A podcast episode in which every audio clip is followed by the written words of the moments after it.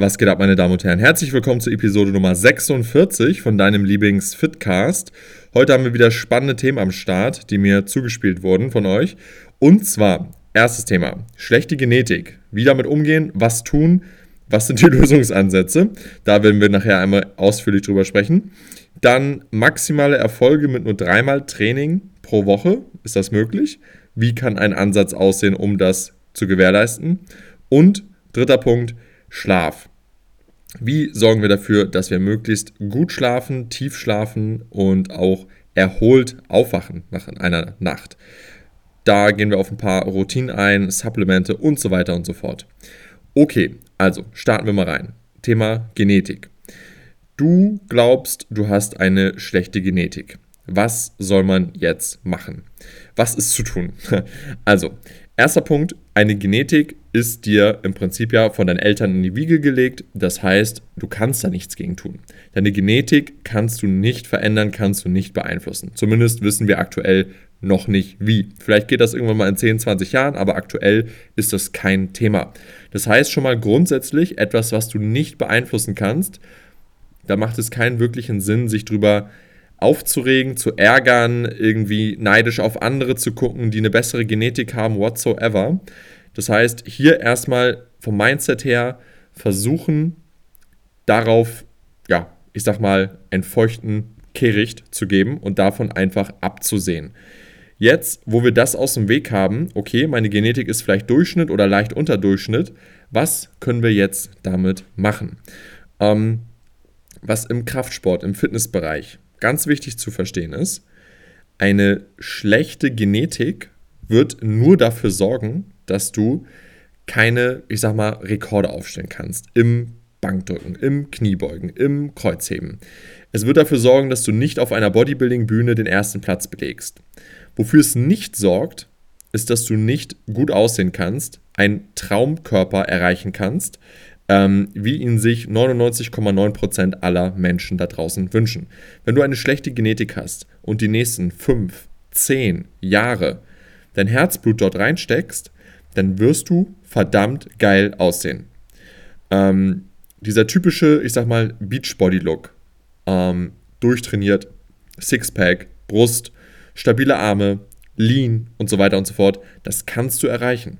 Du musst nur genügend Zeit rein dedicaten. Und ja, es kann sein, dass es irgendwelche Leute gibt, die dieselben Fortschritte wie du nach fünf bis zehn Jahren, nach ein bis zwei Jahren erreichen, vielleicht noch mehr sogar. Aber das musst du in dem Moment ausblenden. Das ist zwar unfair, so gesehen, aber die Welt ist nun mal nicht fair. Ne? Genauso gibt es Leute, die in der NBA spielen können und über zwei Meter groß sind und wir können das nicht. Ähm, das ist einfach so. Und es macht keinen Sinn, sich darüber aufzuregen. Nicht jeder ist gleich. Und ähm, das muss man einmal begreifen und dann gibt man einfach das Beste in seinen Rahmen. Also in seinem Rahmen, ne? also in den Möglichkeiten, die man hat, ähm, von den Eltern gegeben, sozusagen, von Gott gegeben. Da gibt man dann alles, was man kann. Und ähm, du konzentrierst dich einfach auf den Prozess, Du konzentrierst dich darauf, besser zu werden, Fortschritt zu machen. Du spulst den Prozess ab. Du lernst den Prozess zu lieben.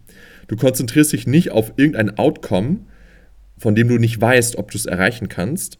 Ähm, du eiferst nicht irgendwelchen Influencern hinterher, so möchte ich vielleicht mal aussehen, bla bla bla, sondern du konzentrierst dich auf deinen Prozess. Du konzentrierst dich darauf, Fortschritte zu machen, besser zu werden daran Gefallen zu finden, Spaß zu haben. Das ist ja auch am Ende des Tages das, was einen eigentlich antreiben sollte. Ich zum Beispiel persönlich trainiere seit über 13 Jahren und das Geilste für mich ist es, im Training besser zu werden, stärker zu werden, Sachen zu schaffen, die ich vorher nicht schaffen konnte.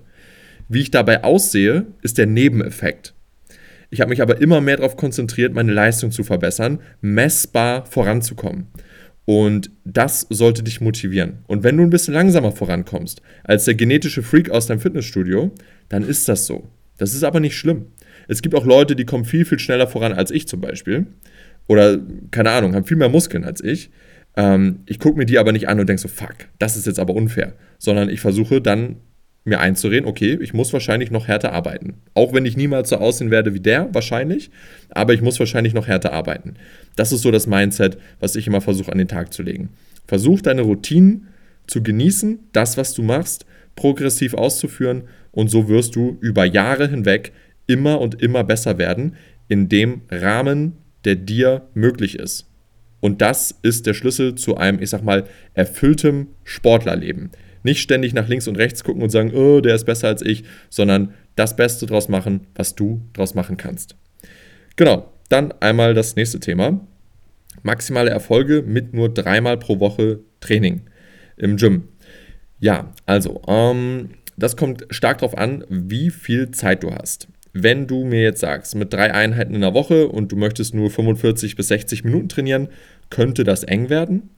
Als Anfänger ist es vielleicht möglich, damit maximale Fortschritte zu machen, sogar sehr gut möglich. Aber wenn du fortgeschritten und irgendwann auch sehr, sehr, sehr weit fortgeschritten bist, dann brauchst du einfach mehr Gym-Time, um besser zu werden. Ähm, bedeutet, bei drei Einheiten würde ich mindestens 90 bis 120 Minuten veranschlagen. Ähm, das ist so der Zeitinvest, den du wahrscheinlich brauchst. Dadurch, dass du nur dreimal ins Gym gehst, sparst du natürlich auch Anfahrt, Umziehen und so weiter. Also unterm Strich wirst du wahrscheinlich Zeit sparen, auch wenn die Einheiten jetzt ein bisschen länger sind. Ähm, und bei drei Einheiten, wenn man das smart splittet, eine gute Übungsauswahl hat und den Fokus auf die richtigen Dinge legt, dann wirst du hiermit sehr, sehr guten Progress machen. Zum Beispiel, wenn du jetzt ein Typ bist und du möchtest, ich weiß nicht, maximal Fortschritte machen, dann könnte sowas Sinn machen wie Oberkörper, Beine, Oberkörper. Zweimal den Oberkörper, einmal die Beine. Beine einmal pro Woche reicht aus, um die maximal zu hypertrophieren. Vielleicht nicht maximal, aber nahe am Optimum. Es gibt super viele Leute, die haben nur einen Beintag in der Woche und können damit Riesenbeine aufbauen. Das ist vielleicht für dich persönlich nicht das absolute Optimum, aber du kommst sehr nah ran. Du kannst dich gut steigern über die nächsten Jahre hinweg. Das ist das, was zählt. Und so wirst du über die nächsten Jahre auch den Großteil vom Fortschritt machen, den du machen kannst. Beim Oberkörper ist es halt ein bisschen komplexer, weil da einfach viel, viel mehr Muskeln involviert sind. Dementsprechend brauchst du ein bisschen mehr, ich sag mal, Raum, um das alles vernünftig unterzubringen. Zusätzlich hast du dann mit zwei Oberkörpertagen auch eine Zweierfrequenz. Du kannst vielleicht den Fokus ein bisschen shiften. Bei dem einen ist es mehr Push, bei dem anderen mehr Pull. Und ähm, dann kannst du da super viel draus machen. Also, wenn du Übungen hast, die pro Übung, pro Satz viel Wachstum erzeugen, ähm, viel Last in der Dehnung haben und so weiter und so fort, dann wirst du mit drei Einheiten super gut zurechtkommen und auch sehr lange sehr viel Fortschritt erzielen. Wichtig ist hier, dass du aus diesen drei Einheiten halt viel rausziehst. Ne? Das heißt, Grundvoraussetzung, gute Technik, hohe Intensität, versuch den Muskel immer perfekt anzusteuern, versuch aus jedem Satz, aus jeder Wiederholung alles rauszuholen, um mit dem geringen Umfang, den du gegeben hast, unter diesen Voraussetzungen, das Bestmögliche für dich rauszuziehen. Und dann wirst du mit drei Einheiten vielleicht für dich das Maximum oder, wenn nicht ganz das Maximum, sehr nahe am Maximum arbeiten können. Und ähm, das ist in meinen Augen ein extrem geiler Kompromiss. Dreimal Gym in der Woche, wenn du noch andere Sachen in deinem Leben vorhast, ähm, kannst du da super gut mit leben und nebenbei in eine richtig geile Form kommen. Yes, das einmal dazu. Kommen wir zum nächsten Thema und zwar Schlaf. Schlaf, ja, das ist immer noch massiv unterschätzt. Auch bei mir im Coaching ähm, muss ich immer wieder daran arbeiten, meinen Klienten oder meine Klienten darauf hinzuweisen, dass der Schlaf ultra, ultra wichtig ist. Du kannst alles im Gym machen, du kannst dich super an die Ernährung halten. Wenn du jede Nacht nur 5, 6 Stunden schläfst, dann ist es schwierig, optimale Fortschritte zu machen. Du wächst im Schlaf, du wächst nicht im Gym. Das ist ganz, ganz wichtig. Und auch in der Diät, ne, Fettverlust und so weiter, alles wird extrem von gutem Schlaf positiv beeinflusst. Ähm, Stresslevel, etc., alles. Beruf, Performance nicht nur im Gym, sondern auch außerhalb vom Gym bekomm deinen Schlaf rein. Das ist eine super wichtige Sache. Ganz egal, auf welchem Level oder in welchem Bereich du performen möchtest, Beruf, privat oder auch im Gym. Schlaf sollte immer eine extrem hohe Prio haben. Ansonsten sabotierst du dich selbst. Die Stunde Schlaf, die du einsparst, die verlierst du tagsüber wieder, weil du nicht performen kannst, weil du nicht maximal effizient und scharf im Kopf bist.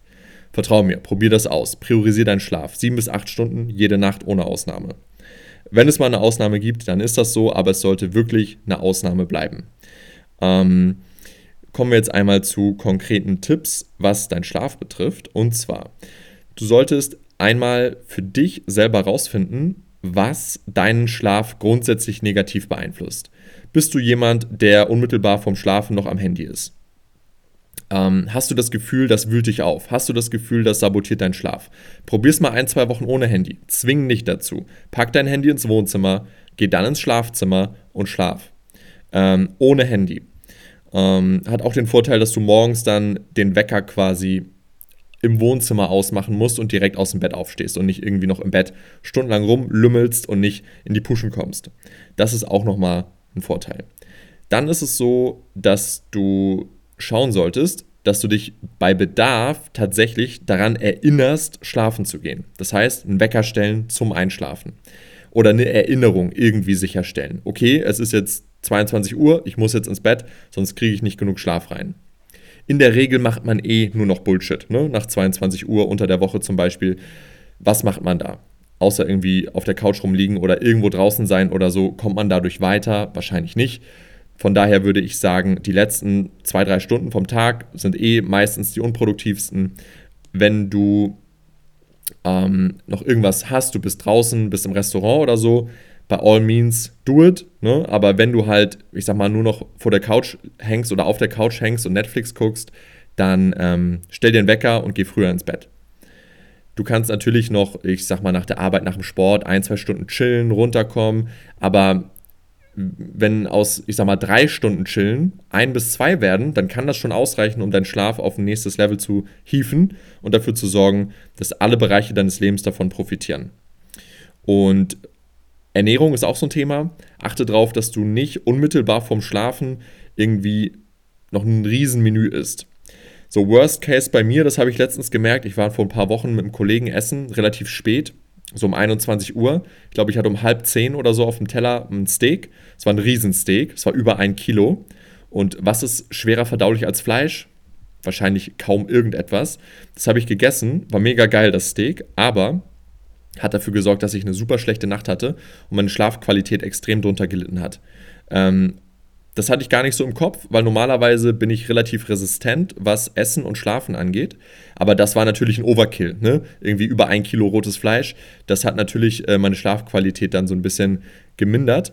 Und hier ist es wichtig, dass man das für sich rausfindet, wo sind hier meine Toleranzen? Kann ich einen Magerquark zwei Stunden vom Schlafen tolerieren? Ja, okay, passt. Kann ich das eine halbe Stunde vom Schlafen tolerieren? Nein, also lieber nicht machen, lieber vorher essen und dann zwei Stunden vom zu Bett gehen nichts mehr essen. Das ist alles sehr, sehr individuell. Also Ernährung einmal checken, esse ich vielleicht zu spät, muss ich das vielleicht nach vorne verlagern? Dann selbes Thema mit Koffein, auch sehr, sehr individuell habe ich die Möglichkeit, mir um, äh, ich sag mal, 15, 16 Uhr nachmittags nochmal ein Monster reinzuknallen und dann um 22 Uhr wie ein Baby zu schlafen oder liege ich wach? Das sind so Sachen, die musst du alle für dich rausfinden. Dann das alles einmal durchprobieren, ob das Besserung bringt und dann einfach die optimale Schlafroutine erstellen. Also Essen beachten, Koffein beachten, Nutzungsverhalten von Fernseher und Handy beachten, die Klassiker, ne? das sind die Basics. Es gibt da eigentlich keine magischen Routinen. Vielleicht nochmal irgendwie ein Tee, der einen runterbringt tatsächlich. Also kein stimulierender Tee, sondern ein Tee, der einen beruhigt. Und supplementmäßig kann ich wirklich empfehlen ähm, Melatonin. Da nutze ich von ESN das Melatonin, Hashtag Code Luke für maximalen Rabatt bei ESN. Mm, das Melatonin-Spray super easy zu nehmen und sorgt einfach dafür, dass bei mir jetzt zum Beispiel nach, ich sag mal, 60 bis 90 Minuten die Wirkung eintritt und ich bin brutal müde. Und dann kann ich eigentlich auch super früh direkt einschlafen. Wenn ich jetzt zum Beispiel weiß, okay, morgen ist extrem viel zu tun, ich stehe morgen um 5 Uhr auf. Das ist außerhalb von meinem normalen Rhythmus. Normalerweise stehe ich so um 6 auf oder halb 7. Wenn ich jetzt aber weiß, okay, morgen stehst du um 5 auf, dann wird das manchmal schwierig mit dem Einschlafen, weil ich bin das nicht gewohnt, um 21 Uhr ins Bett zu gehen. Was ich dann aber mache, ist um halb acht Melatonin zu nehmen und dann bin ich um 9 Uhr müde. Und dann kann ich wunderbar einschlafen. Und das ist dahingehend ein Gamechanger, weil Melatonin halt auch nicht abhängig macht und keinen Gewöhnungseffekt hat. Und das nehme ich dann immer sporadisch, wenn ich es brauche. In meinem normalen Alltag brauche ich es eigentlich nicht, aber wenn ich es brauche, dann ist es wirklich ein Gamechanger gewesen. Und ja, das sind da so meine Tipps. Wenn ihr dazu Fragen habt, schreibt mir gerne bei Insta. Wenn ihr Themenvorschläge habt, schreibt mir gerne bei Insta. Und äh, ja, dann hören wir uns nächste Woche, würde ich sagen, oder? Bis dahin.